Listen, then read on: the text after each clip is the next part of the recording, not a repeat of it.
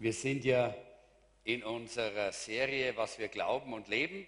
Heute sind wir im Teil 9. Äh, das ist der vorletzte Teil dieser Serie und das ist zugleich aber auch der dritte Teil äh, der, äh, in dieser Serie, wo es um das Thema Gemeinde geht. Kirche modern habe ich es genannt.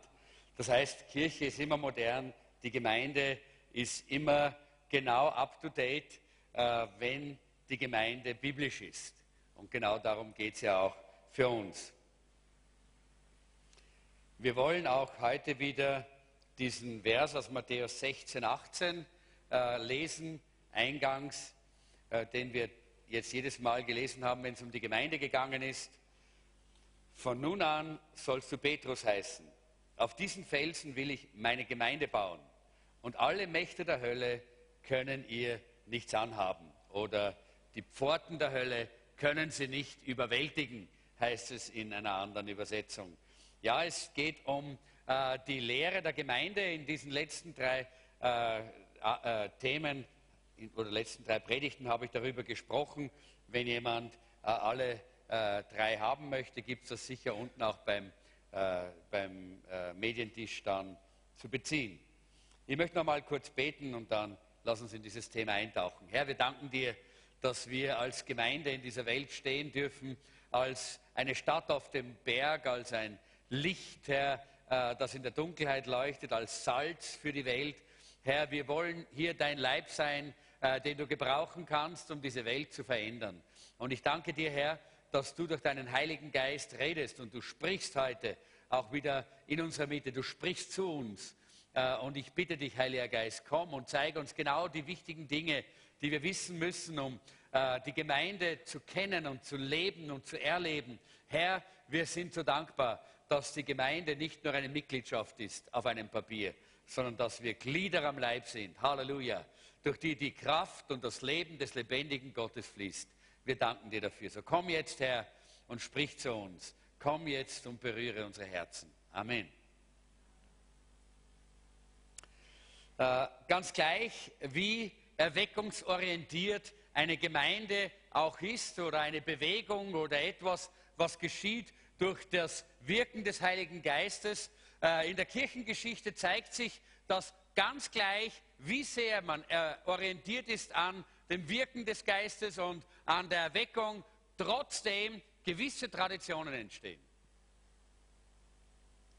Und jetzt äh, natürlich, jetzt vielleicht geht irgendwo eine äh, äh, ein, ein Schranke hoch bei jemandem, wenn ich jetzt äh, über Traditionen spreche, spreche. Aber Traditionen sind nicht immer schlecht. Tradition bedeutet eigentlich nichts anderes als etwas, was von Generation zu Generation oder von einem zum nächsten weitergegeben wird. Äh, ja, es gibt gute und es gibt schlechte Traditionen. Und genau darum geht es mir heute, dass wir nicht bei schlechten Traditionen hängen bleiben, aber dass wir die guten Traditionen nicht einfach über Bord werfen. Das heißt, auf gut Deutsch, das Kind nicht mit dem Bade ausgießen. Darum geht es eigentlich. Ja? Und wir wollen das einfach auch äh, sehen und lernen. Wir sehen auch schon in der Bibel äh, sehr gute äh, und äh, Traditionen schon bei Jesus. Jesus hatte die Tradition, das heißt die Gewohnheit, dass er in die Synagoge gegangen ist. Von klein auf hat er das gelernt und es ist für, in seinem Leben eine gute Gewohnheit, das heißt eine gute Tradition gewesen, in die Synagoge zu gehen. Und dort hat er dann gelehrt und dort konnte er dann aus dem Wort auch zu den Menschen sprechen. Petrus und Johannes hatten eine Tradition, eine Gewohnheit, nämlich sie hatten die Gewohnheit, dass sie am Sabbat in den Tempel hinaufgegangen sind, um zu beten. Das war nicht das erste Mal, dass sie dort gegangen sind, sondern die Bibel sagt uns, wie sie es gewohnt waren, gingen sie in den Tempel. Das war eine gute Tradition, nämlich dorthin zu gehen, um zu, zu beten. Und während sie unterwegs waren, in dieser guten äh, Tradition, dort begegnen sie diesem Mann, der dort lahm äh, an, äh, am Wegrand sitzt, an der schönen Pforte, der, äh, der lahm geboren ist und der nicht gehen konnte. Und wir wissen, was in der Apostelgeschichte äh, 3 dann passiert, als Petrus ihn anschaut und sagt, sieh, sieh mich an. Und dann sagt er, Silber und Gold habe ich nicht. Aber was ich habe, das gebe ich dir. Im Namen Jesu Christi von Nazareth. Steh auf und geh. Und dieser Mann steht auf und springt und hüpft. Er ist noch nie gegangen. Stellt euch mal vor, was das bedeutet. Er musste nicht mühsam jetzt mit einem Rollator oder mit irgendwelchen äh, äh, äh, Therapeuten oder Therapeutinnen äh, gehen lernen. Nein, er ist gesprungen, er ist gehüpft, er ist gelaufen, er, ist, er hat getanzt, weil er berührt wurde von der Kraft des lebendigen Gottes. Und das ist wie geschehen? In einer Erweckung? Nein, in einer Tradition. In einer guten Tradition. Nämlich in der Tradition des Gebets. In, der guten, äh, in dieser guten Gewohnheit, eben zum Gebet zu gehen. Da fällt mir ein, dass ich mich so freue, immer, muss das auch mal hier sagen, ich freue mich wirklich immer über den Freitag früh. Das ist so eine gute Tradition geworden für einige, nicht? Äh, da kommen nicht alle, die hier sind und auch nicht alle, äh, die, äh, die äh, zum, zum äh, Jesuszentrum oder zum VCC äh, gehören, aber einige kommen aus einer guten Gewohnheit. Am Freitag früh um 6 Uhr. Und es ist für mich fast unmöglich, am Freitag länger als bis 5 zu schlafen. Kann ich gar nicht. Ich bin einfach wach, kurz vor 5, und ich weiß, jetzt geht nichts mehr, jetzt geht nur eines, jetzt geht es hinauf zum Gebet. Und dann komme ich dorthin und immer begegne ich dem Herrn dort. Und immer ist der Herr da und immer ist seine Kraft da. Warum? Weil wir immer so gut drauf sind. Na, manchmal habe ich so ein Auge, ja. Aber das spielt keine Rolle. Und ich möchte euch, die ihr auch diese gute Gewohnheit gebaut habt in eurem Leben, die ihr diese Tradition habt, ich möchte euch einfach gratulieren dazu. Denn wisst ihr, das sind dann die Gelegenheiten, wo solche wunderbare Dinge passieren wie bei Johannes und bei Petrus, wie sie dort zum Gebet gehen, wo plötzlich dann übernatürliches Wirken da ist, Wunder geschehen und die Herrlichkeit Gottes sich offenbart. Und noch einmal, ich glaube, dass es sehr wichtig ist, dass wir das verstehen. In 1. Korinther 15, Vers 3 sagt der Apostel Paulus, was ich empfangen habe, das gebe ich an euch weiter, denn es ist so wichtig. Das ist Tradition. Hier baut Paulus eine Tradition. Er gibt etwas weiter, was er empfangen hat. Aber es ist sehr wichtig,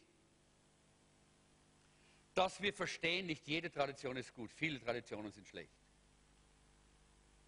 Es gibt hier ein griechisches Wort, das heißt Paredoka und das bedeutet eigentlich weitergeben, anvertrauen, äh, etwas einfach weiterlaufen lassen zu anderen.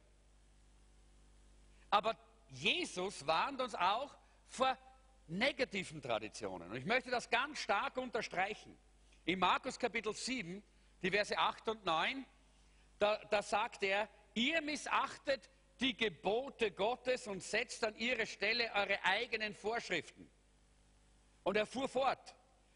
Geschickt setzt ihr Gottes Gebote außer Kraft, um an euren eigenen Vorschriften festzuhalten. Hier sehen wir negative Traditionen. Das ist etwas, wo wir achten müssen darauf, dass wir nicht in diese falschen und negativen Traditionen hineinkommen, nämlich Gewohnheiten, die nicht aufgebaut sind auf dem Wort Gottes. Gewohnheiten, die nicht im Geist des Wortes Gottes gebildet werden. Das sind diese gefährlichen falschen Traditionen. Das sind solche, die das Wort Gottes verdrehen. Das sind solche Gewohnheiten, die äh, äh, auch die Errettung der Menschen aufhalten, dass sie dann zwar schöne Versammlungen haben, dass sie dann zwar in Gottesdienste gehen, dass sie Mitglieder werden irgendwo, aber dass sie nicht ins Reich Gottes hineinkommen, dass sie nicht eine persönliche Beziehung zu Jesus bekommen. Das sind diese falschen Traditionen. Wir müssen uns vor diesen falschen Traditionen hüten. Und interessanterweise braucht es immer eine Art Revolution, um solche Traditionen zu brechen. In 2. Timotheus 3, Vers 5, da schreibt der Apostel Paulus, es gibt solche, die haben den Schein der Frömmigkeit, aber die Kraft verleugnen sie. Solche Menschen meide. Menschen, die zwar reden von, vom Evangelium, die reden von Jesus, die sprechen von der Bibel, aber die nicht die Kraft Gottes erleben wollen oder auch nicht daran glauben oder nicht in dieser Kraft leben, die sollen wir meiden, sagt der Apostel Paulus. Denn die prägen immer falsche Traditionen. Die prägen immer Religiosität und religiöse Traditionen, die nichts zu tun haben mit der biblischen Gewohnheit in unserem Leben, Gott zu begegnen, Gottes Kraft und Gottes Geist äh, in unserem Leben wirken zu lassen. Und es ist wichtig, dass wir darauf achten. Und äh, in, der, in, der, ganzen Erweckungsgeschichte äh, wurden immer auch, auch, Männer und Frauen, die, äh, die wirklich äh, äh, im Herzen nichts anderes wollten als das Richtige, wurden gefangen in solchen Traditionen. Aber dann, wenn sie Jesus begegnet sind, wenn die Kraft Gottes begonnen hat, ihre Herzen zu berühren, dann sind sie frei geworden. Und mein Gebet ist, dass wir immer frei werden von solchen falschen Traditionen. Durch die Kraft des Heiligen Geistes. Und deshalb ist der Lobpreis so wichtig in unserer Gemeinde. Und deshalb sind äh, Zeiten, wo wir vor dem Angesicht Gottes stehen und den Geist Gottes einfach wirken und wehen lassen, einfach wichtig, damit solche falsche Traditionen, die wir oftmals bauen und bilden, dass die gebrochen werden in unserem Leben. Denn wir wollen diese Erweckung. Wir wollen auf biblischem Grund Gemeinde bauen und Gemeinde darstellen. Und das ist ganz, ganz wichtig. Wir wollen diese Revolution des Heiligen Geistes zulassen in unserem Leben. Äh, die Frage äh, ganz kurz, äh, was haben wir gelernt äh, bereits über die Gemeinde? Wir haben uns beschäftigt mit dem Charakter der Gemeinde. Wir haben gewusst, gesehen, in der Gemeinde ist die Gegenwart Jesu. In der Gemeinde ist der ganze Reichtum Gottes, äh, den er uns anvertraut hat. Und deshalb müssen wir Haushalter sein über den geistlichen Segen. Wir haben uns mit biblischen Begriffen und Bildern auseinandergesetzt, die uns die Bibel zeigt, was Gemeinde alles darstellt. Volk Gottes, Familie Gottes, der Leib Christi, die Braut Christi, die Armee Gottes und all diese verschiedenen Bilder. Ihr könnt euch daran erinnern, äh, wer nicht dabei war, kann sich das ja dann auch nachholen. Und dann äh, haben wir gesehen, das Ziel der Gemeinde gesehen. Wir haben die vier Gs uns vor Augen geführt. Was sind die vier Gs? Es geht um Gottes äh, Wort, es geht um den Gehorsam, es geht um, äh, um äh, die, was ist das noch? Das Gebet und Genau, der Gehorsam, die Gemeinschaft, die Gemeinschaft des Volkes Gottes. Ihr habt euch einiges gemerkt, merke ich, und das ist gut so. Schaut euch die Dinge auch nachträglich an, auch darum bekommt ihr auch diese Handouts. Und dann haben wir uns mit der Einheit der Gemeinde beschäftigt. Wir haben gesagt, die Gemeinde muss eins sein. Die Gemeinde muss in Einheit vorangehen und kann nur in dieser Einheit, auch wirklich in dieser Welt, den Platz einnehmen, den sie einnehmen muss.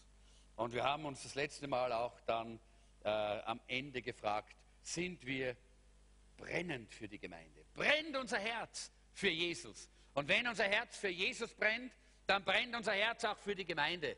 Denn die Gemeinde ist der Leib Christi und Jesus ist das Haupt. Heute wollen wir uns noch mit einigen äh, Punkten beschäftigen, äh, wo ich dann kurz abschließen möchte. Und wir werden heute abschließen mit dem Abendmahl. Denn das Abendmahl ist so eine wunderbare Sache, die Jesus der Gemeinde gegeben hat. Das Abendmahl ist nicht irgendwo hingestellt in die, äh, in die Welt, sondern den Jüngern gegeben. Und Paulus hat es dann vom Herrn empfangen, es der Gemeinde zu geben und hat es in die Gemeinde hineingelegt. Zuerst einmal äh, wollen wir uns äh, anschauen die Dienste und Ordnungen in der Gemeinde. In 1 Timotheus 3, Vers 15 schreibt äh, der äh, Apostel Paulus, aber falls sich mein Besuch noch hinauszögern sollte, weißt du nun, wie man sich im Haus Gottes in seiner Gemeinde zu verhalten hat. Die Gemeinde des lebendigen Gottes ist der tragende Pfeiler und das Fundament der Wahrheit. Der Apostel Paulus gibt hier klar zum, äh, zu erkennen, in der Gemeinde gibt es Ordnungen. Die Gemeinde ist nicht irgendwo so eine, ein, ein zusammengewürfelter Sauhaufen, wo jeder einfach tut und lässt, was er will, sondern die Gemeinde hat Ordnungen, die Gott in die Gemeinde hineingelegt hat. So wie in einer Familie. Auch eine Familie braucht Ordnungen, ansonsten kann eine Familie auf die Länge nicht wirklich in einer guten Weise überleben. Und wir wollen diese äh, äh, diese Ordnungen und Dienste kennenlernen. Das sind nicht Titel, das sind nicht Positionen, äh, sondern das ist Leben, das Gott in die Gemeinde hineingelegt hat. Diese Dienste in der Gemeinde müssen respektiert werden, aber sie dürfen nicht angebetet werden. Diese, diesen Diensten soll man gehorchen, aber man soll ihnen nicht sklavisch folgen. Das heißt, es gibt hier sehr wichtige Verantwortungen, die wir haben als Gläubige in der Gemeinde. Und sie sollen auch geehrt werden, aber sie sollen nicht vergöttert werden, diese Dienste. Und das ist sehr wichtig äh, in jeder Gemeinde. Äh, diese, äh, diese äh, Menschen, die solche Dienste ausüben in der Gemeinde, äh, die sind für ihre Handlungen auch verantwortlich. Und die müssen auch vor Gott und vor den Menschen äh, diese Handlungen und diese Entscheidungen verantworten, weil sie ja im Leib Christi und am Leib Christi arbeiten. Äh, und vielleicht können wir uns einmal die Funktionen noch einmal vor Augen führen, die ich schon einmal erwähnt habe. Was, ist denn was sind denn die Funktionen der Gemeinde? Wozu ist die Gemeinde in dieser Welt? Die Gemeinde ist hier, um das Evangelium zu predigen, um das Evangelium zu proklamieren, den Menschen die Herrlichkeit Gottes zu bringen und vor Augen zu führen. Aber auch dann die, die gläubig werden, äh, zu lehren und sie äh, in, die, äh, in die Reife hineinzuführen. Auch Jünger zu machen und, äh, und auszubilden und dann Gemeinschaft miteinander zu haben und Liebe äh, zu üben. Äh, die Gemeinde ist dazu da, um Gott anzubeten und Gott zu loben und damit die Herrlichkeit Gottes in diese Welt hineinzutragen. Die Gemeinde ist dazu da, um zu evangelisieren und Mission zu betreiben. Haben wir heute schon gehört, wie wichtig das ist. Und äh, sie ist dazu da, um diese Welt zu verändern. Und es gibt hier in Epheser Kapitel 4, Vers 11, äh, diese, diese Dienstgaben. Äh, das ist der fünffältige Dienst, nennen wir das auch. Äh, und wir wollen die ganz kurz mal äh, lesen. Und es heißt hier in Epheser 4, Vers 11, ihr habt das auch in euren Unterlagen, und er hat einige als Apostel eingesetzt, einige als Propheten, einige als Evangelisten, einige als Hirten und Lehrer. Und wir haben hier äh, auch in 1 Timotheus 3, 1 bis 7 haben wir äh, diese Gruppe der Aufseher, der Leiter und der Ältesten, die in der Gemeinde auch von Gott gegeben sind. Lesen wir 1 Timotheus 3, 1 bis 7. Das ist gewisslich wahr. Wenn jemand ein Bischofsamt begehrt, der begehrt eine hohe Aufgabe. Ein Bischof aber soll untadelig sein. Mann einer einzigen Frau, nüchtern, maßvoll, würdig, gastfrei, geschickt im Lehren, kein Säufer, nicht gewalttätig, sondern gütig, nicht streitsüchtig, nicht geldgierig. Einer, der seinem eigenen Haus gut vorsteht und gehorsame Kinder hat in aller Ehrbarkeit. Denn wenn jemand seinem eigenen Haus nicht vorzustehen weiß, wie soll er für die Gemeinde Gottes sorgen? Er soll kein Neugetaufter sein, damit er sich nicht aufblase und dem Urteil des Teufels verfalle. Er muss aber auch einen guten Ruf haben bei denen, die draußen sind, damit er nicht geschmäht werde und sich nicht fange in der Schlinge des Teufels. Wir finden also hier dieses, äh, diese Aufgabe oder dieses Amt des Aufsehers, des Leiters oder in, in einigen äh, Übersetzungen nennt man das auch Älteste. Wobei das, wie gesagt, das sind die e-, Episkopes, da ist eigentlich äh, der Bischof daraus entstanden. Das ist das, äh, wir werden später dann über diese Ämter noch sprechen, ein bisschen mehr. Aber wir sehen hier einfach diese Ordnungen, die Gott gegeben hat. Und ich glaube, dass das und auch dann, das, äh, was in 1 Timotheus 5, Vers 17 steht, nämlich die Ältesten, die der Gemeinde gut vorstehen, die halte man zwiefacher Ehre wert, besonders die sich mühen im Wort und in der Lehre. Ich glaube, dass es da hier auch darum, äh, um die äh, Pastoren geht oder die Prediger, die eingesetzt sind in einer Gemeinde, um das Wort, äh, um, um am Wort zu dienen, um der Gemeinde vorzustehen, um die Gemeinde zu leiten. Äh, und dann haben wir hier im äh, Titusbrief 1, 5 bis 6, da haben wir dann, äh, das habt ihr alles in euren Unterlagen, ich habe das nicht, steht das nicht drin bei euch? Jawohl, schon. Titus 1, dann kriegt ihr die, Titus 1, 5 bis 6. Okay, das ist 1. Timotheus 5, 17, aber dann gibt es auch noch Titus 1, 5 bis 6. Schreibt euch das dazu. Und da heißt es, ich habe dich auf der Insel Kreta zurückgelassen. Paulus schreibt hier an den äh, Timotheus, damit du unsere Arbeit dort zu Ende bringst und in den Städten Älteste ernennst, wie ich dir aufgetragen habe. Ein Ältester soll wegen seiner vorbildlichen Lebensführung allgemein geschätzt sein. Er soll seiner Frau treu sein und seine Kinder sollen gläubig sein und nicht als wild oder rebellisch gelten. Und ich glaube, hier sehen wir auch Mitleiter und wir sehen auch die Qualifikationen für diese Leiter. Da geht es darum, dass jemand, der so ein Leiter ist, zuallererst in seiner Familie anerkannt ist. Leiter in der Gemeinde können nur dann auch Leiter sein und anerkannt werden als Leiter, wenn sie auch in ihrer Familie ihren Kindern gut vorstehen können, wenn sie auch damit gut umgehen können. Das ist eine ganz wichtige Qualifikation, äh, die wir hier sehen, die der Apostel Paulus uns hier zeigt. Und dann gibt es noch Diakone. Habt ihr 1. Timotheus 3, 8 bis 13? Sonst schreibt euch das dazu. 1. Timotheus 3, 8 bis 13. Jetzt habe ich leider keine solchen Unterlagen, wie ihr sie habt, sonst würde ich sehen, was bei euch drin steht und könnte da mitfolgen. Das habt ihr drin, ja.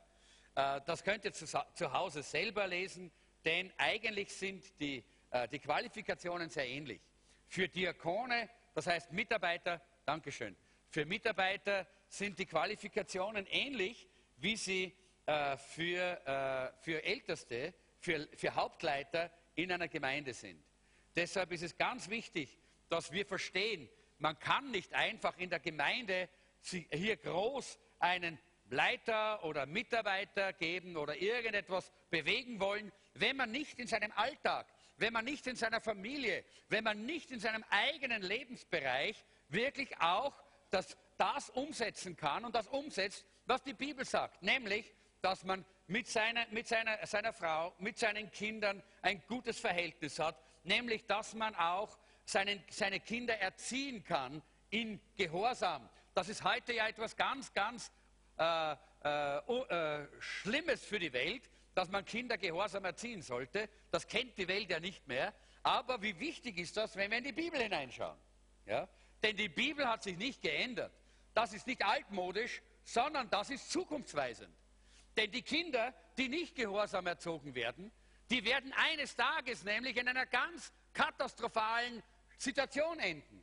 Die werden sich selber Probleme machen, sie werden ihren Eltern Probleme machen und sie werden der Gesellschaft Probleme machen. Und deshalb ist es so wichtig, dass wir diese Standards immer noch als die, die richtigen Standards sehen. Es sind die Standards Gottes für Familien und für Leiter in der Gemeinde. Es gilt für die ganze Gemeinde. Und dann gibt es natürlich auch noch äh, Administrat Administratoren und Leiter, äh, die helfen, äh, eine Gemeinde auch zu führen, sodass eine Gemeinde auch funktionieren kann. Da ist 1. Korinther Kapitel 12, Vers 28. Das habt ihr auch in euren Unterlagen. Da heißt es, Gott hat euch in den Leib Christi eingegliedert als Apostel, andere als Propheten, wieder andere als Lehrer, dann solche, die Wunder vollbringen, solche mit der Gabe der Heilung, solche, die anderen helfen, solche, die besondere Leitungsfähigkeiten haben und andere zur Zusammenarbeit bewegen und solche, die in anderen Sprachen sprechen können. Auch eben solche, die besondere Leitungsfähigkeiten haben. Das ist auch eine Form von Leitern, eine Ordnung, die Gott hier gibt, die in der Gemeinde hier gelebt werden soll und auch gelebt wird. Wir leben das auch in unserer Gemeinde. Und der zweite Punkt sind die Ämter der Gemeinde. Ich mag eigentlich das Wort Amt nicht so sehr. Man könnte Dienste wieder sagen, die Dienste der Gemeinde. Aber Amt bedeutet nichts anderes, als dass man seinen Dienst tut und dass man dafür auch bestätigt wird. Es gibt viele, die tun einen Dienst, aber haben keine offizielle Bestätigung dafür. Aber wenn es darum geht, dass, in, äh, dass wir in der Gemeinde eine, einen regelmäßigen Dienst der Leitung tun äh, und äh, eine regelmäßige Verantwortung übernehmen, dann haben wir einen Dienst und bekommen auch eine Bestätigung dafür. Unsere Live-Gruppenleiter, die werden immer wieder bestätigt bei uns. Und wir werden auch äh, die Gelegenheit haben, am, äh, gegen Ende des Sommers nach unserer Freizeit werden wir wieder mal alle unsere Live-Gruppenleiter neu bestätigen hier in unserer Mitte. Unsere Dienstgruppenleiter, die bestätigen wir als, Leiter, als Leiterschaft der Gemeinde, weil wir glauben, dass es wichtig ist, dass es hier mehr ist als nur, ich tue einen Dienst. Da geht es darum, dass sie auch Bestätigung von der Gemeinde bekommen. Und diese Bestätigung, äh, die, ich würde sagen, im, im, äh, im allgemeinen kirchlichen Gebrauch oder auch in der Welt sagt man dann ein Amt.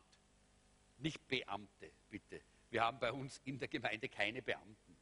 Ja, äh, ich habe zwar so eine Tafel da draußen, die hat mir mal irgendwer geschenkt, die, werde ich jetzt, die, die steht bei meinem Fenster, die werde ich jetzt mal aufhängen auf der Türe. Da steht drauf, lieber acht Stunden Büro als überhaupt keinen Schlaf. Ja? Äh, und, äh, aber das ist nicht unser Stil. Meiner schon gar nicht. Äh, das ist Beamtenstil, aber äh, auch nicht alle Beamte. Aber das ist halt das, was man kennt und weiß von Beamten. Das hat, also Amt in der Gemeinde hat nichts mit Beamte zu tun. Man kriegt weder eine, ein Beamtengehalt, noch wird man auf ewig angestellt, noch hat man das Recht, sich dann einfach zurückzulehnen und nichts zu tun. Sondern Amt ist Verantwortung, ist Dienst, der bestätigt wird, Verantwortung, die wir äh, übernehmen. Hat mit Dienstgaben zu tun, äh, die wir besitzen und mit der praktischen Organisation einer Gemeinde. Äh, denn äh, Gemeinde muss ja auch strukturiert sein, wenn sie vorangehen will, damit die Qualität und die Quantität einer Gemeinde zunehmen kann. Äh, zuallererst äh, in der Kirchengeschichte hat sich die Gemeinde strukturiert nach, äh, nach äh, dem, was sie gekannt haben, und das war die Synagoge. Das war das, was die Juden gemacht haben in der Synagoge. Das hat die Gemeinde am Anfang einfach mal übernommen, aber schon nach kurzer Zeit hat die Gemeinde begonnen, dann ihre eigenen Formen zu entwickeln und die Ordnungen des Neuen Testamentes dann umzusetzen in dieser Form äh, der Gemeinde, wie wir sie heute kennen. Das Neue Testament, und das ist wichtig, dass wir das verstehen, ist kein systematisches Handbuch für Ämter, aber wir können, wenn wir die Bibel studieren, darin all diese verschiedenen Funktionen der Gemeinde erkennen und sehen und können sie auch dann in der Gemeinde umsetzen. Äh, wir sehen zum Beispiel, dass die Jünger regelmäßig gebetet haben. Äh, da habe ich schon darüber gesprochen, Apostelgeschichte 2, Apostelgeschichte 3, da finden wir das auch. Äh, es wurden immer wieder Probleme, die aufgetreten sind, von Leitern gelöst. In der Apostelgeschichte 6 lesen wir, dass es Murren gegeben hat. Da gab es Leute, die haben sich irgendwie nicht betreut gefühlt und die haben angefangen zu jammern, zu murren, zu klagen. Und dann äh, was ist geschehen? Dann haben die Leiter, die Apostel damals, die haben diese Probleme gelöst.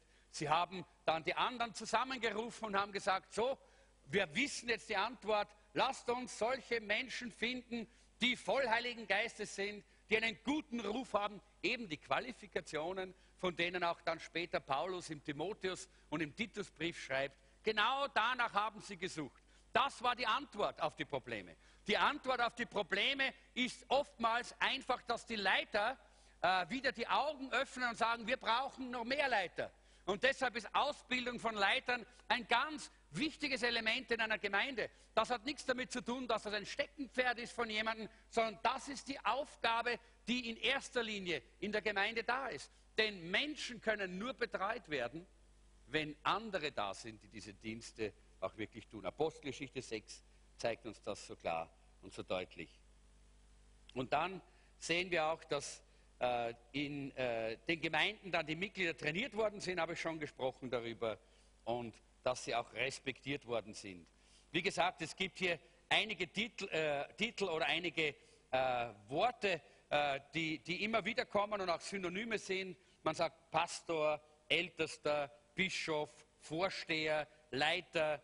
Äh, das sind alles äh, Ausdrücke, die in der Gemeinde gebraucht werden und sich alle eigentlich ableiten äh, von Episkopos und Presbyteros. Das sind diese ursprünglichen Worte dafür.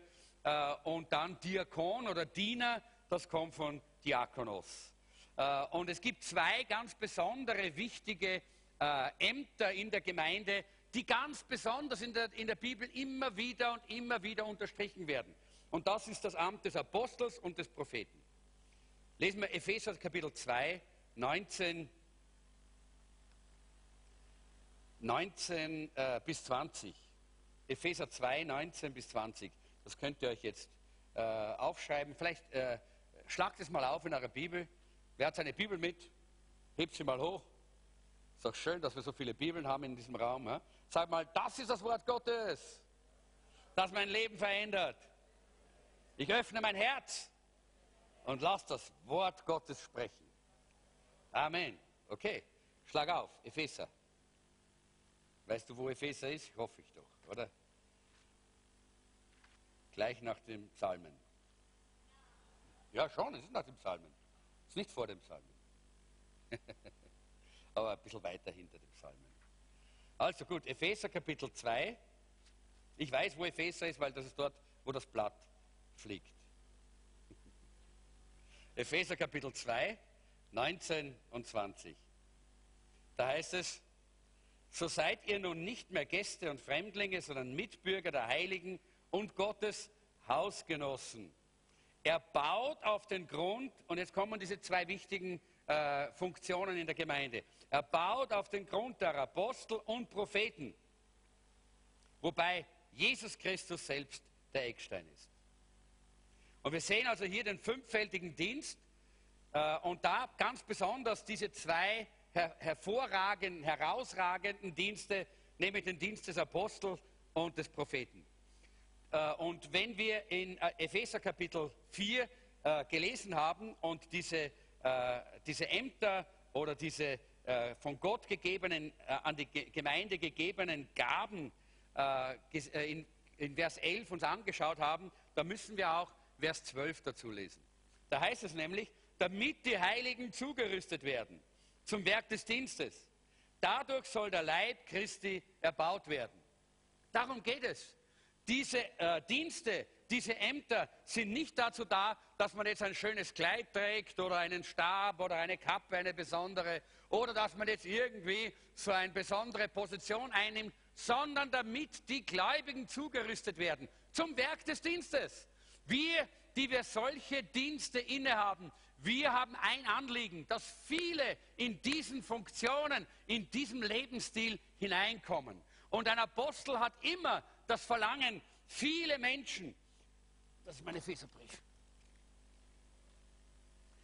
äh, viele Menschen zu einem apostolischen Lebensstil hinzuführen. Was ist das, ein apostolischer Lebensstil? Was ist denn ein Apostel? Ein Apostel ist jemand, der von Gott die Berufung und die Begabung und die Persönlichkeit bekommen hat, voranzugehen, es komme, was da wolle, immer voranzugehen. Und wenn noch so solche, solche Stürme da sind und wenn die Berge noch so hoch sind und wenn die Widerstände noch so groß sind, der Apostel geht einfach weiter und er geht voran. Der Apostel ist derjenige, der immer den neuen Grund sucht, der immer weiß, es braucht äh, immer wieder neue Wege, äh, um Gottes Reich auszubreiten, um die Menschen hineinzuführen in die Fülle. Das ist, was ein Apostel tut und wozu ein Apostel da ist. Und wisst ihr, jemand, der diese Begabung hat, hat nur einen Wunsch, dass die ganze Gemeinde so lebt, dass die Gemeinde sich nicht zurücksetzt in den Schaukelstuhl und sagt, naja, ich bin eh gläubig, ist eh schön, ich komme eh in den Himmel, ist eh super, na Hauptsache ich bin gerettet. Nein, sondern dass die ganze Gemeinde sagt, wir brauchen neue Wege,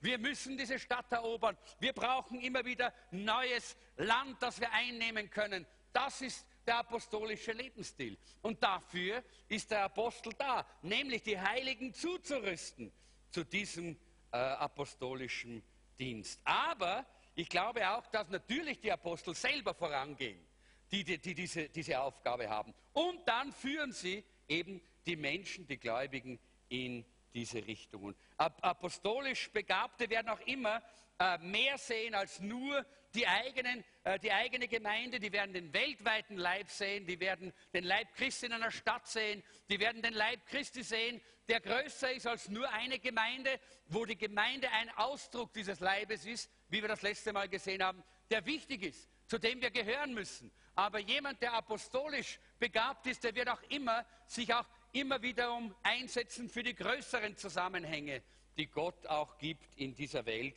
wo Gemeinden vernetzt sind, wo Gemeinden zusammenarbeiten, wo Gemeinden in Bewegungen, in Netzwerken miteinander vorangehen, um äh, die, diese Welt zu verändern. Das Zweite, was wir hier sehen, ist der, ist der Prophet. In, in Epheser Kapitel 4, äh, Vers 11. Der Prophet, der hat nur ein wirkliches Ziel, nämlich die Gemeinde zu einem prophetischen Lebensstil zu führen. Was ist ein prophetischer Lebensstil? Ein prophetischer Lebensstil ist die Erwartung, dass Gott große, übernatürliche, wunderbare Dinge tut, und zwar jeden Augenblick. Das ist ein prophetischer Lebensstil. Dafür sind Propheten in der Gemeinde da. Ja, Propheten werden auch mal eine Prophetie geben, werden einmal eine Weissagung geben. Und, äh, äh, aber nicht jeder, der eine Weissagung oder eine Prophetie weitergibt, ist deshalb auch gleich ein Prophet. Ja? Der Apostel Paulus sagt, ich wünschte, dass alle Weissagen können. Aber das heißt doch lange nicht, dass alle Propheten sind.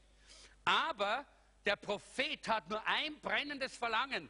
Das Verlangen, dass die ganze Gemeinde einen prophetischen Lebensstil hat dass die Gemeinde überall, wo sie ist, ob sie der, auf der Arbeitsstelle ist, ob sie in der Küche ist beim Kochen, ob es irgendwo auf der Straße ist, immer erwartet, der Herr ist mit mir. Und jetzt erwarte ich, dass der Heilige Geist spricht und dass ein Wort der Erkenntnis kommt. Oder dass ein, äh, dass, dass, so, naja, Johannes, wir haben gerade gesprochen von, von Petrus und Johannes, die zum Gebet gegangen sind. Sie hatten einen prophetischen Lebensstil. Sie hätten nämlich auch sagen können, ah, schau mal, da sitzt der Bettler, na schaut, dass ich kein Kleingeld mit habe. Kennt ihr das? Na, kennt ihr nicht, ich kenne das schon. Ja. Aber Johannes und Petrus hatten einen prophetischen Lebensstil. Sie gingen hinauf zum Gebet und während sie vorbeigingen bei diesem, äh, bei diesem Bettler, war es für sie klar, der Geist Gottes hat gesprochen und sie drehten sich um zu diesem Mann und sagten, schau mich an. Und dann geschieht das Wunder. Das ist der prophetische Lebensstil. Und ein Prophet ist dazu da, diese Gabe, diese prophetische Gabe, ist dazu da, um eine Gemeinde in diesen prophetischen Lebensstil hineinzuführen. Und das wird immer wieder geschehen. Der Evangelist ist der Nächste, der angeführt wird. Und der Evangelist, das ist der, der ständig weint für die Verlorenen, der ständig ruft für die Verlorenen, der ständig die Menschen hinführt und auch manchmal hinaustreibt zu den Verlorenen. Kennt ihr das? Am Freitag haben wir wieder Einsatz. Come on, kommt doch mit. Ja? Oder? Was? Komm doch, komm doch mit und raus zu den Verlorenen. Warum? Weil es um einen evangelistischen Lebensstil in der Gemeinde geht. Ja, den sollen wir haben in unserer Verwandtschaft. Aber wisst ihr, manchmal wird das auch zu einer man könnte fast sagen, eine Entschuldigung. Ja, ich, ich, ich versuche ja eh meine Nachbarschaft. Das ist klar, das ist der evangelistische Lebensstil, den wir sowieso brauchen. Aber wir müssen auch hinausgehen. Wir müssen zu den Hecken und Zäunen gehen, wo die Menschen sind. Und der Evangelist ist dazu da, um die Gemeinde hineinzuführen in diesen evangelistischen Lebensstil, sodass die Gemeinde nicht aufhört, Verlorene zu erreichen mit dem Evangelium und Verlorene hereinzubringen in die Gemeinde. Die Evangelisten, aber auch die Propheten sind manchmal nicht immer so bequem, weil sie uns immer ständig so ein bisschen einen Tritt in den Hintern geben. Ja. Und immer wieder sagen, komm an, du jetzt, komm, bleib nicht sitzen, mach dich auf. Und dann, das nächste, was wir hier sehen, was es gibt, ist der Hirte. Der Hirte äh, hier steht dann der Pastor, aber ich würde eher den Hirten nennen, weil Pastor ist bei uns eine Berufsbezeichnung. Äh, und nicht immer ist der Pastor der, der unbedingt die Gabe des Hirten hat. Aber es braucht Hirten, es braucht einen fünffältigen Dienst in der Gemeinde. Es braucht auch solche mit dieser, diesem Hirtenherz, mit dieser Begabung, wirklich zur Betreuung, sich zu sorgen und den Leuten nachzugehen. Das gehört dazu. Auch das ist in der, in der Gemeinde. Und das wird ein Hirte immer als Lebensstil hineintragen in die Gemeinde. Und wir brauchen auch diesen Lebensstil. Leute, wir brauchen den ganzen fünffältigen Dienst als Lebensstil in unserem Leben. Das sind nicht fünf Leute, die wir jetzt gerade sehen und denen geben wir jetzt gerade die Aufgaben und ein schönes Quantel und vielleicht ein Gehalt. Nein, sondern es geht um unseren Lebensstil. Der fünffältige Dienst ist die Herausforderung, einen christlichen einen, einen Jesus-ähnlichen Lebensstil zu haben. Jesus hat nämlich diese fünf Funktionen vollkommen in seinem Leben gelebt. Und wenn wir Jesus ähnlich sein wollen, dann brauchen wir diesen Lebensstil. Und dann brauchen wir diese fünf, die uns immer wieder sagen, hallo! Und manchmal sagen wir, ah, schon wieder. Aber auf der anderen Seite, denk mal, die Bibel sagt, Jesus hat gegeben. Wenn Jesus gedacht hat, dass die Gemeinde ohne diese fünf äh, Dienste diesen Lebensstil leben könnte, dann hätte er es nicht gemacht. Aber Jesus wusste, dass nur mit diesem fünffältigen Dienst es möglich ist, dass der, jeder Einzelne in diesem Lebensstil Jesu auch wirklich vorankommt, geschult wird, trainiert wird und immer wieder angefeuert und immer wieder geschoben und gelehrt wird. Und das, da gibt es dann ein paar kleine äh, Unterpunkte hier. Ihr seht das, älteste Bischof, Bischöfe, äh, Leiter, das, da gehe ich jetzt gar nicht drauf ein, das kann man mal in der Bibelschule machen, dazu kommen wir jetzt nicht. Aber dann der nächste, äh, das nächste ist dann der Lehrer. Auch das ist gut und wichtig. Der Lehrer, das ist auch einer der fünffältigen Dienste. Und das ist der, der auch immer darauf achtet und schaut, dass die Lehre des Wortes Gottes in der Gemeinde weitergegeben wird, in der Gemeinde gepflegt wird, hochgehalten wird. Und das ist sehr, sehr wichtig. Dieser Lehrer ist auch eine geistliche Gabe. Und hier geht es nicht darum, dass man nur Lehren lernt, so wie ein Lehrer in der Schule, sondern hier geht es um eine geistliche Gabe, die Gott der Gemeinde gibt, wo, man, wo jemand einfach die Lehre dann so weitergeben kann. Das ist eine wichtige Aufgabe. Äh, das ist jemand, der die Wahrheit liebt und der äh, das Wort liebt und der immer wieder und immer wieder die Gemeinde auch auf das Wort hinweist und zum Wort hinführt. Ganz, ganz wichtig.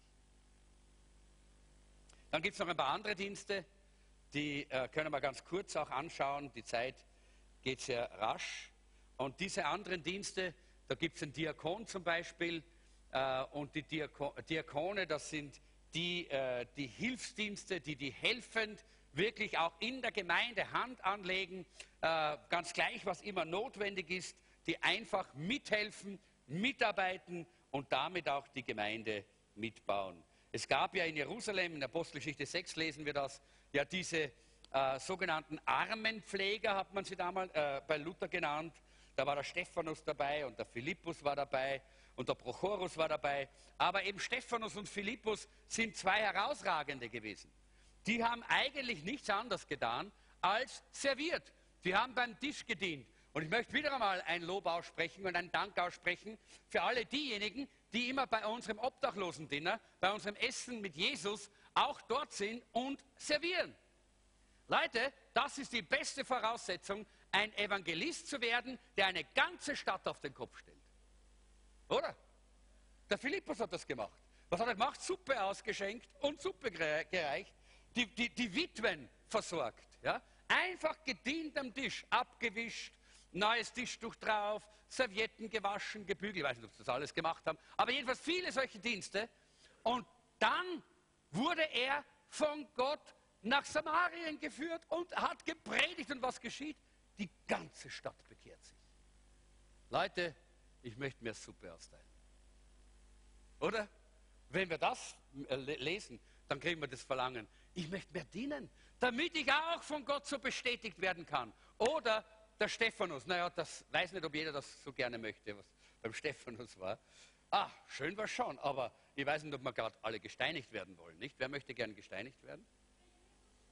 Danke, Sabine, das ist eine tolle Antwort.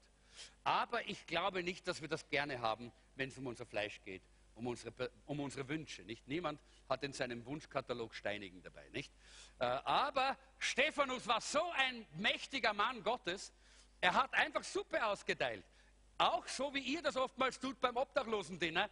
Und er hat so eine Vollmacht und so eine Salbung und so eine Weisheit gehabt, dass die Pharisäer die Zähne zusammengebissen haben, weil sie sich wie blöd vorgekommen sind. Die sind so gewesen, wie der Stephanus war wie ein Universitätsprofessor und sie sind plötzlich als Professoren wie die Volksschüler dagestanden.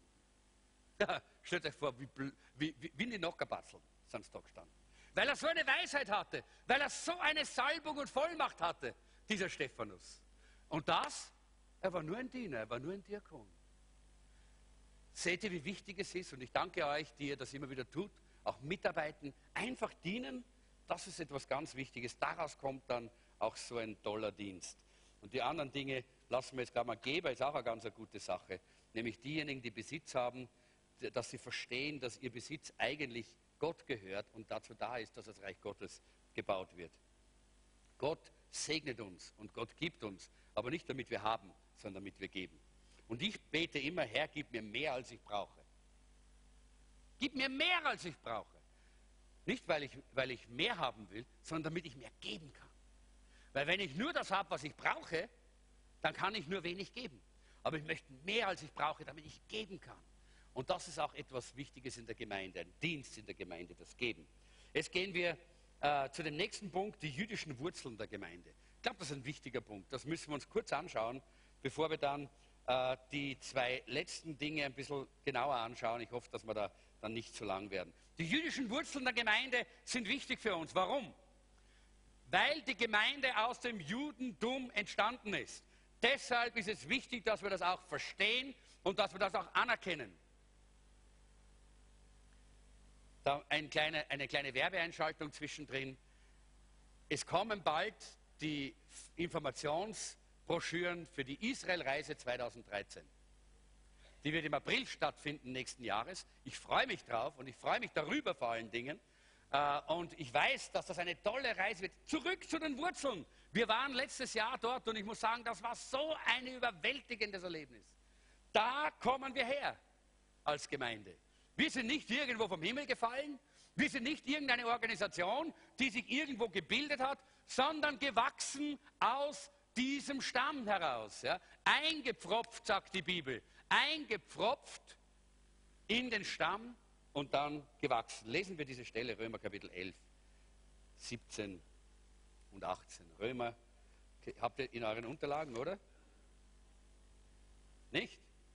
Ah, da äh, haben wir es nur drauf, auf, der, auf der Folie, da könnt ihr es sehen und könnt ihr es mitteln. Dann lese ich lieber den Text als meinen hier. Da heißt es doch, einige dieser Zweige, damit sind die Juden gemeint, wurden herausgebrochen und du, der Zweig eines wilden Ölbaums, wurdest eingepfropft. Nun erhältst du ebenfalls Kraft aus der Wurzel des Ölbaums und nährst dich von seinem Saft. Nächster Vers bitte. Ups. Doch sei nicht stolz darauf, dass du anstelle der herausgebrochenen Zweige eingepfropft wurdest. Vergiss nicht, dass du nur ein Zweig bist und nicht die Wurzel. Denn nicht du trägst die Wurzel, sondern die Wurzel trägt dich. Das ist die äh, Neues Leben Übersetzung, eine ganz gute, äh, schöne Formulierung und ich finde das ganz toll. Wichtig, dass wir das respektieren lernen.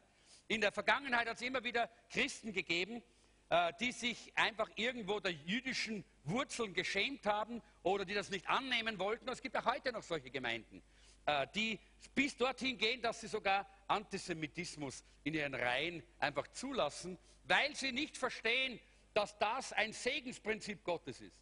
Wenn wir unsere Wurzeln auch annehmen, wenn wir realisieren, dass Gott auch sein Volk, auch das Volk der Juden wiederherstellen wird und wir mit dabei sein dürfen in diesem großen Ganzen des Volkes Gottes, das aus Juden und aus Heiden, äh, Gläubigen der Heiden zusammen besteht, dann, wenn wir das realisieren, dann haben wir den Segen. Wenn nicht, dann fehlt uns eine ganze Dimension für die Zukunft.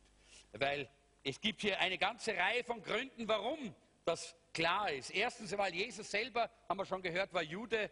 Zweitens, alle die Ereignisse der Evangelien sind in Israel und die meisten, äh, die daran beteiligt waren, sind Juden.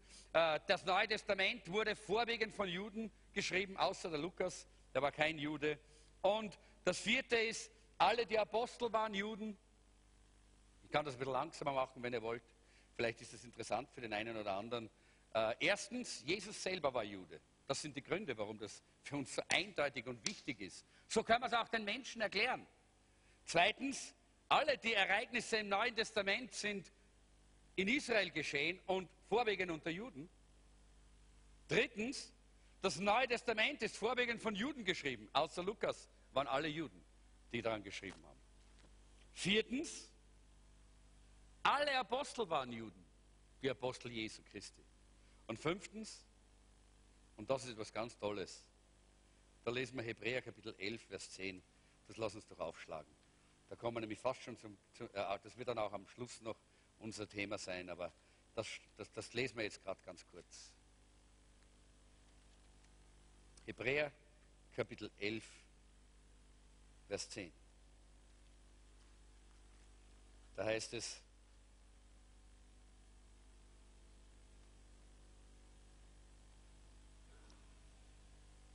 denn er wartete auf die Stadt, die einen festen Grund hat, deren Baumeister und Schöpfer Gott ist. Es geht hier um diese Stadt und die wird immer wieder erwähnt, diese Stadt, die in Offenbarung 21.12 gezeigt wird, das neue Jerusalem, die Stadt, die von Gott gebaut ist. Und in dieser Stadt werden wir als Gemeinde enden. Wir werden nicht irgendwo uns auflösen im Universum. Nein, wir werden gemeinsam mit den Gläubigen aus den Juden gemeinsam dort in dem neuen Jerusalem in der Gegenwart unseres Königs sein. Halleluja. In der Gegenwart Jesu, in der Gegenwart seiner Herrlichkeit. Er wird unsere Sonne sein. Er wird unser Licht sein. Was für eine herrliche Zukunft haben wir. Und wir haben den, den Segen Abrahams genossen. Wir sind gesegnet durch Abraham, der der Vater des Glaubens ist, der auch der Vater des Volkes Israel ist, der Stammvater des Volkes Israel. Und wir sind gesegnet durch ihn und äh, durch, äh, durch das, was er uns gegeben hat, durch das Volk, äh, das, das Volk Israel. Denn sie haben uns die Offenbarung Gottes gebracht. Und eines Tages werden wir gemeinsam dort im, ewigen, äh, im, im neuen Jerusalem miteinander diesen Segen genießen und uns freuen, jubeln und feiern. Und jetzt komme ich noch zu diesem vierten Punkt, der ganz wichtig ist. Ich glaube, das ist der wichtigste, äh, weil wir schließen damit dann ja mit dem Abendmahl. Das sind die Heilszeichen der Gemeinde. Man, kann, man nennt das manchmal auch Sakramente. Mir widerstrebt das ein bisschen, weil das Wort so schlecht, äh, so schlecht belegt ist. Ich habe in Wikipedia nachgeschaut und da heißt es, als Sakrament bezeichnet man in der christlichen Theologie einen Ritus, der als sichtbares Zeichen bzw. als sichtbare Handlung eine unsichtbare Wirklichkeit Gottes bewirkt, sie vergegenwärtigt und an ihr Anteil gibt. Äh, dieser Begriff Sakrament wird in der Bibel nicht gefunden, das gibt es nicht, den gibt es nicht. Aber es bedeutet nichts anderes, es war damals auch in der antiken Welt ein Begriff, den man verwendet hat im Bankwesen. Äh, zum Beispiel haben die Soldaten haben Treueeide geschworen dass, äh, auf, äh, auf ihren Feldherrn, auf ihren Kaiser oder König. Und das nannte man dann auch ein Sakrament, so eine Handlung. Äh, das heißt, hier finden wir natürlich viele Kontroversen. Und ich möchte das ganz besonders betonen. Wir glauben nicht an Sakramente im zum Beispiel katholischen Sinn, wo, das heißt ex opere operantis, das heißt, wo durch den Vollzug des, äh, des Sakraments etwas geschieht. Ich glaube nicht, dass etwas geschieht, indem eine Handlung gesetzt wird.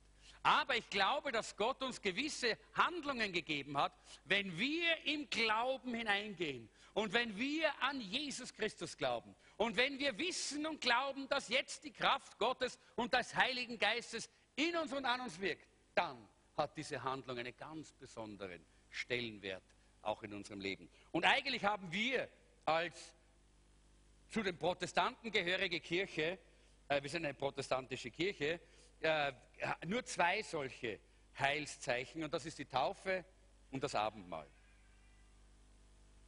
Äh, und äh, natürlich, äh, wie gesagt, es gibt hier eine ganze Reihe Erklärungen, die möchte ich jetzt gar nicht hier, äh, hier erwähnen, die Zeit ist da schon abgelaufen. Aber eines ist ganz interessant, wir finden in der Bibel immer wieder dass Gott mit den Menschen einen Bund schließt. Gott macht einen Bund. Er macht einen Bund mit Abraham. Ja? Und er sagt, all deine Nachkommen ja, sollen beschnitten werden. Ja? Zeichen des Bundes. Ja. Er macht einen Bund äh, mit dem Volk Israel und er sagt, der Sabbat soll das Zeichen sein des Bundes dass ihr den Sabbat heiligt. Wir finden hier immer, wo ein Bund war, da gab es auch ein Bundeszeichen. Ein Zeichen für diesen Bund, den man miteinander eingegangen ist, mit Gott, zwischen Gott und Menschen. Das war immer so, sehen wir in der Bibel die ganze Zeit. Und das ist auch im Neuen Testament so. Wir haben den neuen Bund. Und Jesus gibt hier im neuen Bund diese zwei Aufträge. Er sagt, geht hin und machet Jünger, indem er sie tauft. Da sehen wir schon den Auftrag, diesen neuen Bund mit der Taufe auch zu beginnen. Etwas, was mehr ist als nur die Taufe des Johannes. Das finden wir in der Apostelgeschichte 19, wie dort auch, äh, wie dort auch äh, Johann, äh, wie dort, äh, pa, äh, Paulus hinkommt nach Ephesus und fragt, seid ihr eigentlich schon getauft mit dem Heiligen Geist? Und sie sagen, wir wissen da gar nichts davon, wir kennen nur die Taufe des Johannes. Und die Taufe des Johannes, das war eine alttestamentarische Taufe, das war ein, eine Taufe, das hat man genannt Baptein. Ja? Das heißt, so viel wie durchtränken, das heißt vorübergehend. Das war eine vorübergehende, äh, ein Zeichen des Abwaschens der Sünden, das Sündenbekenntnis. Aber das war nicht die Taufe, die Jesus gegeben hat. Denn bei, bei der Taufe, die Jesus gegeben wird, wird ein anderes Wort verwendet. Das heißt Bapt, Baptizein heißt das, ja? Oder Baptizo. Und das bedeutet etwas Permanentes, ein dauerhaftes äh, Geschehen, das in unserem Leben ist. Und deshalb ist es ja so, dass wir glauben, dass die Taufe eine einmalige Sache ist, die wir tun. Wie ich, wie ich muss mich nicht pausenlos taufen lassen, auch wenn ich Sünden bekenne, aber ich weiß, dass durch meine Taufe, da habe ich bekannt vor der sichtbaren und unsichtbaren Welt, dass Jesus Christus und sein Erlösungswerk am Kreuz meine Sünde weggenommen hat. Halleluja. Und deshalb, ich brauche keine zweite Taufe. Diese Taufe, für die ich mich entschieden habe, die ist genug. Die Taufe ist das erste dieses, dieser Heilszeichen, dieses Bundes. Gott hat uns diesen Bund gegeben und, und so wie im alten Bund die Beschneidung und, äh, und hier der, der Sabbat ist, so hat Gott uns für den neuen Bund eben die Taufe und das Abendmahl gegeben. Und ich kann jetzt nicht näher auf die Taufe eingehen, weil äh, wir brauchen jetzt keinen Taufunterricht, aber ich möchte euch herausfordern, wenn du noch nicht als gläubiger Mensch, als wiedergeborener Mensch, der sich selber entschieden hat, getauft bist, dann ist es Zeit, dass du dich entscheidest und sagst, ich will mich taufen lassen. Denn das ist ein Bundeszeichen, ein Bundeszeichen, dass wir diesen Bund mit Gott gemacht haben. Im Petrusbrief das ist etwas, was leider bei den neueren Übersetzungen ein bisschen verloren gegangen ist. Im Luther heißt es noch im Petrusbrief, und wir, wir, wir bitten Gott um einen Bund des reinen Gewissens in der Taufe. In der Taufe. Da geht es um Bund und da geht es um den Bund des reinen Gewissens. Äh, das ist die Taufe. Das zweite ist das Abendmahl. Und das Abendmahl, und das werden wir heute jetzt miteinander feiern, und ich möchte das gleich jetzt als Übergang eben auch so ein bisschen sehen, dass wir jetzt uns gleich mit dem Abendmahl hier so beschäftigen. Das Abendmahl hat eine ganz wichtige Funktion eben auch als Bundeszeichen. Wenn die Taufe in unserem Leben einmal ist, und wir sehen das auch in der Apostelgeschichte, die wurden einmal getauft, ja, als sie sich bekehrt hatten und als sie diese Proklamation gemacht haben. Aber das Abendmahl, das haben sie immer wieder gefeiert. Das haben sie laufend gefeiert. Ja? Und da sehen wir, dass es ein Bundeszeichen ist, dass wir immer wieder und immer wieder proklamieren können, ich habe einen Bund mit Gott. Halleluja. Wir als Gemeinde, wir haben einen Bund mit dem lebendigen Gott. Halleluja. Wisst ihr, das ist so etwas Fantastisches. Und das Abendmahl ist nicht eine Tradition, die man einfach nur so als Tradition begeht. Ja, es ist eine gute Gewohnheit. Jetzt kommen wir wieder zurück zum Anfang. Eine gute Gewohnheit. Aber wenn wir es nur mehr aus Gewohnheit und aus Tradition machen, dann hat es keinen Sinn da hat es keine, keinen Inhalt.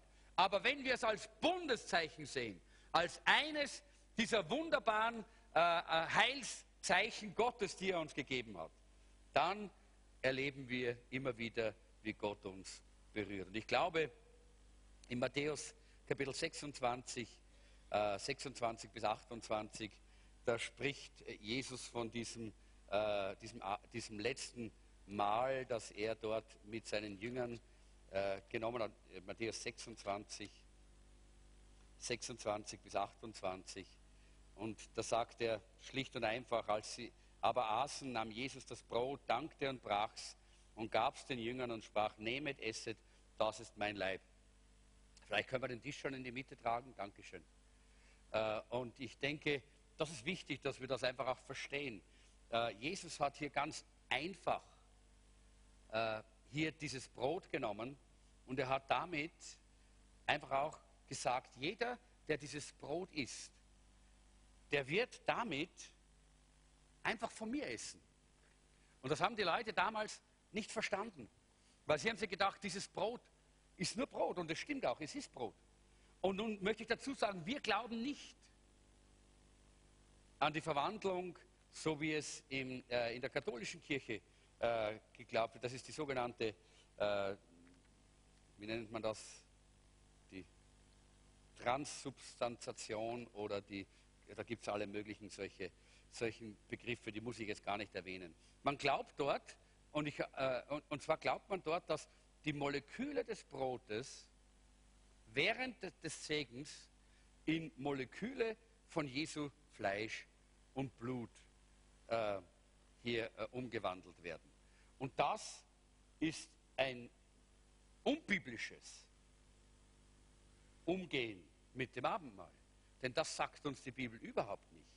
Und nirgendwo in der Bibel finden wir da einen Anhaltspunkt. Ja, Jesus sagt, das ist mein Leib. Und wisst ihr, damals war das auch so, wenn jemand mit dir das Brot gebrochen hat und dir das Brot gegeben hat und gesagt hat, komm, lass uns miteinander das Brot teilen, dann hat das geheißen, du hast Anteil an meinem Leben. Du hast mit diesem Essen Anteil an meinem Leben, an meinem Einkommen, an meinem Besitz, an, meinen, äh, an allem, was ich habe. Du hast Anteil daran. Und das sagt Jesus. Wenn ihr von diesem Brot esst, sagt er, ja, das ist, und, er, und er spricht es an als seinen Leib, ja, dann, ja, dann bekommen wir diese Fülle. Und er, er, er lädt hier ein, er sagt ja, das ist mein Leib. Ihr nehmt und esst, das ist mein Leib.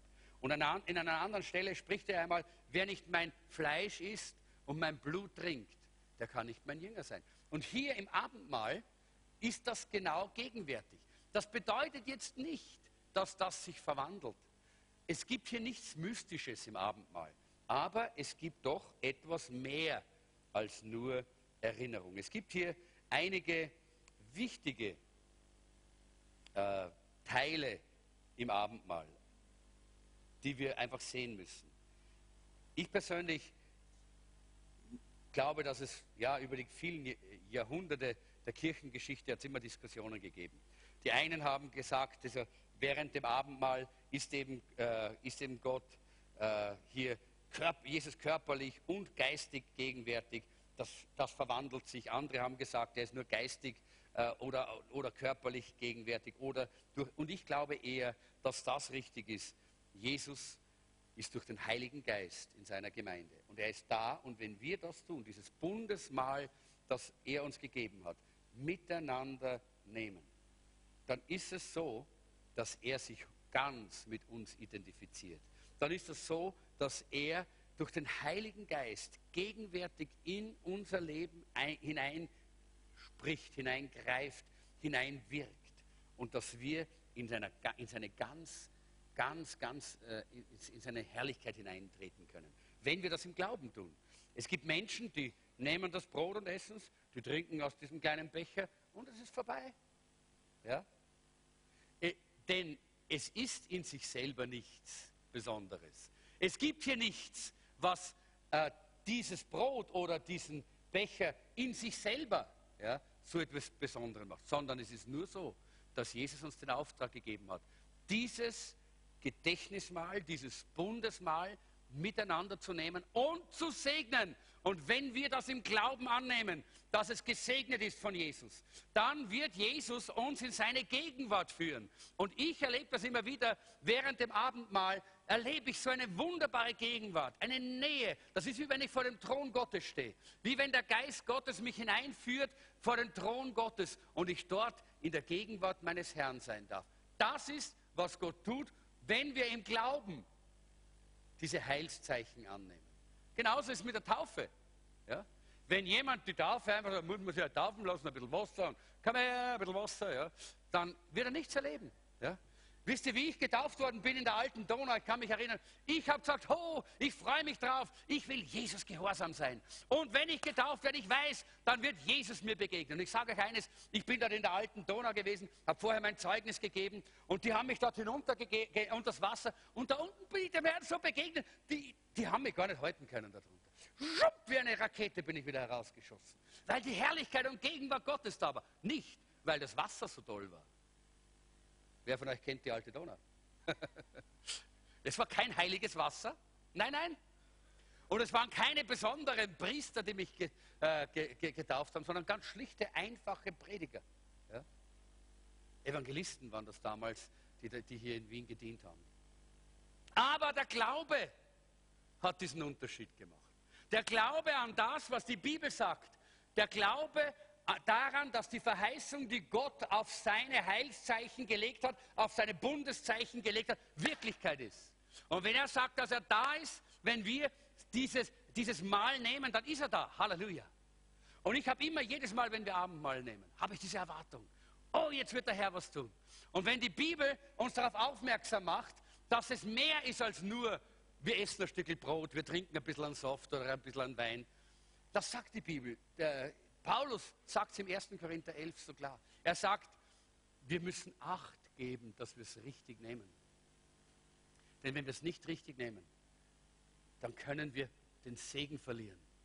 Er spricht davon, dass Leute krank geworden sind, die das nicht richtig genommen haben. Er spricht davon, dass Leute gestorben sind, die ständig einfach nur das so genommen haben, ohne dass sie sich darum gekümmert haben, wie ihr Leben ist, die nicht im Glauben gekommen sind, die nicht ihr Leben in Ordnung gehabt haben mit Gott. Und wenn Paulus das schreibt, wisst ihr, dann schreibt er das nicht, damit wir alle sagen, ah, das haben wir etwas Furchtbares, da will ich nichts mehr damit zu tun haben. Nein, sondern er schreibt das und er sagt, und ein jeglicher prüfe sich selbst. Er schreibt das, weil er sagt, Leute, denkt daran, das ist mehr als nur ein Essen. Ist eh zu wenig für den Hunger, oder? Dafür gibt es dann unten im Café. Da, dafür gibt dann die Würstel unten im, im Café. Aber hier geht es darum, dass wir verstehen, Gott hat uns hier ein Heilszeichen, ein Bundeszeichen gegeben. Und wenn wir das im Glauben annehmen, dann werden wunderbare Dinge geschehen. Wunderbare Dinge. Denn wenn der Apostel Paulus sagt, wenn wir es nicht in der richtigen Haltung tun, dann kann es zu Krankheit kommen, dann glaube ich persönlich, wenn wir es in der richtigen Haltung tun, dann geschieht Heilung. Denn zum Bund mit Gott gehört auch meine Gesundheit. Halleluja. Zum Bund mit Gott gehört meine Kraft. Halleluja. Zum Bund mit Gott gehört der Segen über meinem Leben. Halleluja. Das heißt noch lange nicht, dass das alles immer so instant passieren muss aber ich erwarte es immer. Und ich habe schon so oft erlebt, wie Menschen das Abendmahl genommen haben, im Glauben und es so gefeiert haben und dann wurden sie geheilt während dem Abendmahl. Oh, niemand hat für sie gebetet, sondern im Abendmahl hat Gott sie berührt, weil er gegenwärtig ist, wenn wir das Abendmahl miteinander nehmen. Ich glaube, dass, wir hier, dass es hier genügt, dass wir hier schließen können mit dieser äh, der fünfte Punkt ist die Zukunft der Gemeinde. Ich habe eh schon drüber geredet. Im neuen Jerusalem, Halleluja. Eines ist, ist klar, und das sagt dieses Abendmahl auch. Solange diese Erde besteht, wird die Gemeinde Jesu bestehen. Das ist ein Teil dieses Bundes. Er gab sein Leben für sie, damit sie befreit von Schuld und ganz ihm gehören, reingewaschen durch die Taufe und Gottes Wort. Er tat dies, um sie als herrliche Gemeinde vor sich hinzustellen, ohne Flecken und Runzeln oder dergleichen, sondern heilig und makellos. Halleluja. Das ist nicht gegenwärtig. Noch sind wir nicht makellos. Noch haben wir alle möglichen Macken als Gemeinde Jesu. Da gibt es dort und da was, was nicht in Ordnung ist. Da gibt es diese und jene Probleme und Fehler. Da gibt es Schwachheiten. Aber das Ziel ist wunderbar. Herrlich und vollkommen werden wir eines Tages sein. In der Gegenwart des lebendigen Gottes. Dort, wo es keine Tränen mehr gibt, wo es kein Leid mehr gibt, wo es kein Seufzen mehr gibt. Dort werden wir gemeinsam mit unserem Herrn wunderbar feiern in, in, äh, im Hochzeitsmahl des Lammes. Denn dann sind wir als Brautgemeinde in, äh, an, äh, am, am Ehrenplatz. Ich kann es zwar nicht verstehen. Ich kann es nicht verstehen, aber es ist unsere Zukunftsperspektive. Wir am Ehrenplatz mit dem Herrn, er der Bräutigam, wir die Braut. Halleluja! Da freue ich mich drauf und deshalb feiere ich auch das Abendmahl so gerne. Denn das ist nicht nur ein Gedenken an die Vergangenheit, was Jesus am Kreuz getan hat. Das ist nicht nur ein Erlebnis der Gegenwart, dass der Herr da ist und dass er uns jetzt berührt und jetzt begegnet, sondern das ist auch ein Gedenken an die Zukunft, dass er wiederkommt. Halleluja. Und dass wir mit ihm einmal in der Herrlichkeit zusammen sein werden.